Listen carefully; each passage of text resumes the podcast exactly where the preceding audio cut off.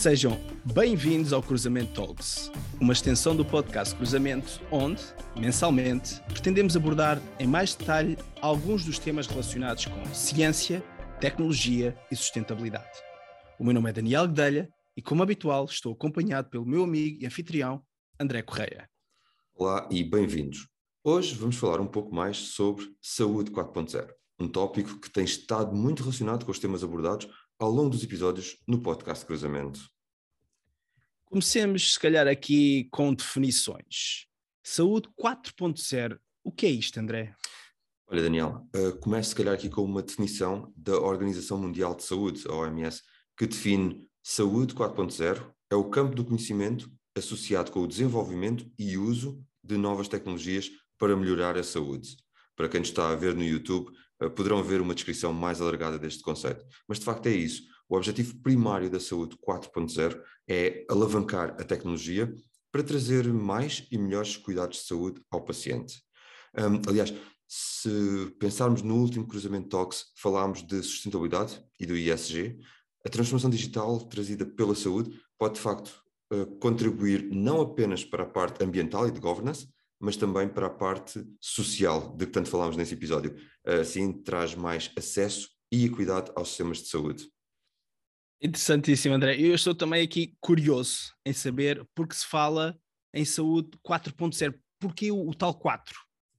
Olha, Daniel, essa é uma pergunta que eu acho bastante interessante, pessoalmente, porque leva-nos a um bocadinho de história. Prometo não aborrecer muito com, com dados, mas de facto está muito relacionado com a história das revoluções industriais e a próxima é a quarta, daí o 4.0. Um, a primeira trouxe as máquinas, a segunda trouxe as comunicações, a terceira a computação.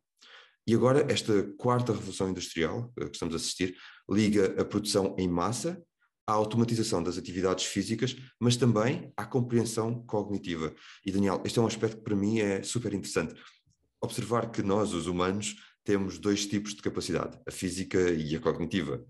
No passado, apareceu o motor e todas, e todas essas inovações, e mesmo mais tarde, com a introdução dos computadores, as máquinas competiram sempre com os humanos nas suas capacidades físicas, mas os, nós, os humanos, mantivemos sempre o poder cognitivo e emocional.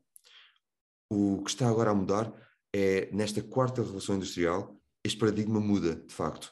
A tecnologia, como a inteligência artificial, por exemplo, está cada vez mais a ganhar espaço na compreensão cognitiva.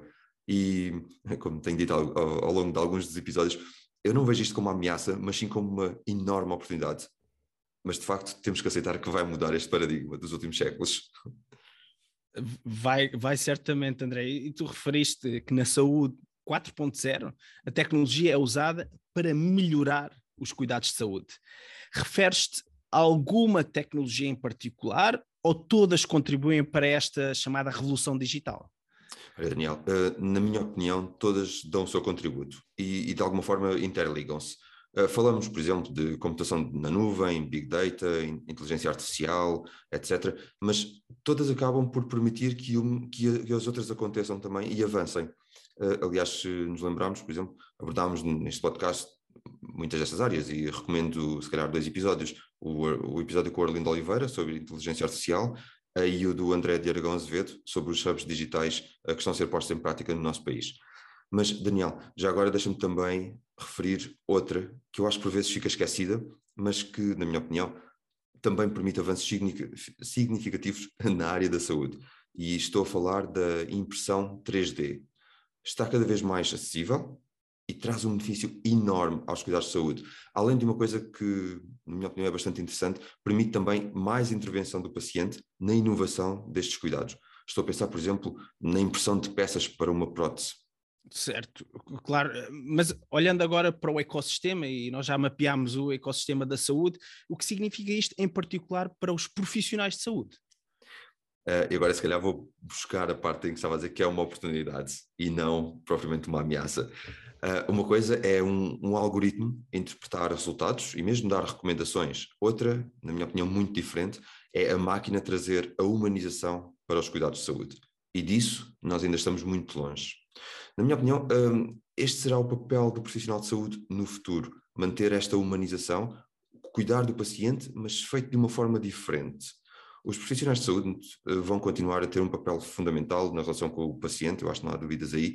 Agora, os dados, a inteligência artificial e outras tecnologias vão apenas acelerar o processo de análise e diagnóstico, que até é uma vantagem, pois libertam esses profissionais para tarefas mais desafiantes e onde aportam mais valor, que é, ao fim e ao cabo, comunicar com o doente. Por exemplo, um algoritmo consegue analisar milhares de imagens em segundos e identificar com grande precisão se aquele sinal que nas taxas do corpo pode ser maligno ou benigno. Em segundos ou minutos, o algoritmo, mais uma vez, a informação, a tecnologia, permite produzir um relatório que demoraria ao melhor especialista, se calhar, semanas. Mas depois é necessário passar essa informação ao paciente.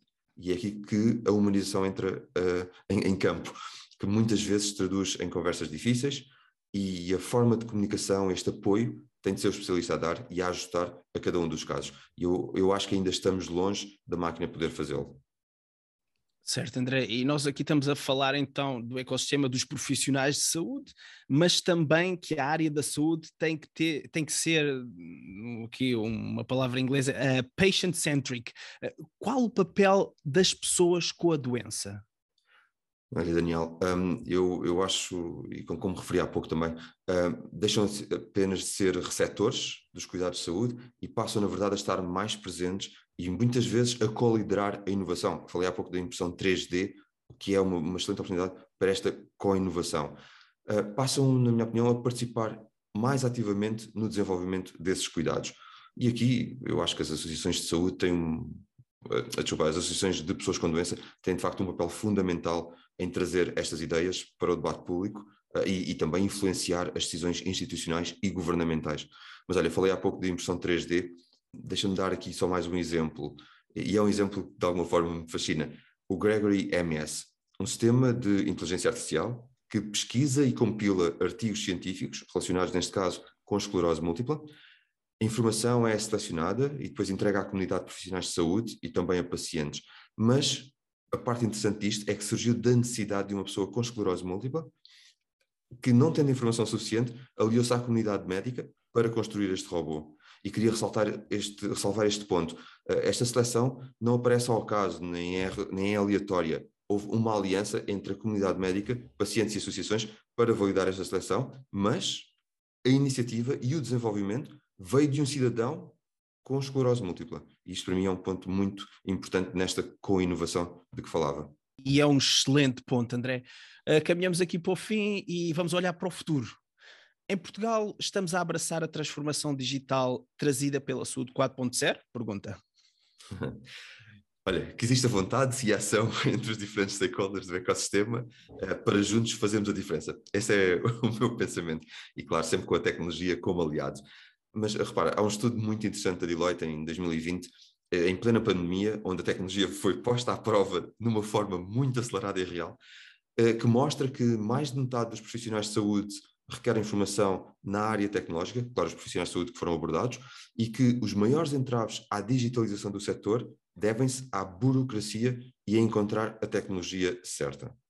Portugal está preparado, de facto, mas é preciso apostarmos ainda mais como país, como sociedade, muito mais seriamente na formação e no desenvolvimento de talento. Eu acho que as gerações que já estão a entrar no mercado de trabalho vão alavancar muito e acelerar muito esta transformação, mas é preciso apostar mais formação e talento. Um, e aqui acredito que se todos abraçarmos esta transformação digital na saúde, podemos também uh, ter um impacto económico muito grande. Repara, se houver esta transformação digital na saúde, permite-nos descentralizar os cuidados de saúde para fora dos grandes centros urbanos, por exemplo, a telemedicina veio provar que isso é possível, podemos ter os melhores especialistas em qualquer ponto do país, e ao, ao estar a proporcionar esses cuidados de saúde, atraímos outros serviços, atraímos professores, etc. Portanto, estamos aqui, começa a haver mais emprego, começa a haver mais educação e começa também a aumentar a equidade em áreas menos populosas. Como estamos a falar do, do, da parte social, acabamos também a falar dessa parte. Portanto, o, o impacto económico aqui é, é mesmo brutal. Para isso, e em jeito de resumo, para responder à tua pergunta, sim, é possível abraçar a saúde 4.0, mas tem de haver uma participação ativa de todos. Excelente, André, e ilustraste isso com muito bons exemplos ao longo deste Cruzamento Talks. E foi assim que terminamos mais uh, um Cruzamento Talks, onde detalhamos o conceito de saúde 4.0. Obrigado, André. Sempre ilustrando com exemplos práticos, como tem vindo a ser a nossa norma. Quanto a nós, podem também encontrar-nos no nosso website e redes sociais como LinkedIn, YouTube ou Twitter. Uh, convidamos também a subscrever a nossa newsletter. Despeço-me e até à próxima conversa. Até à próxima.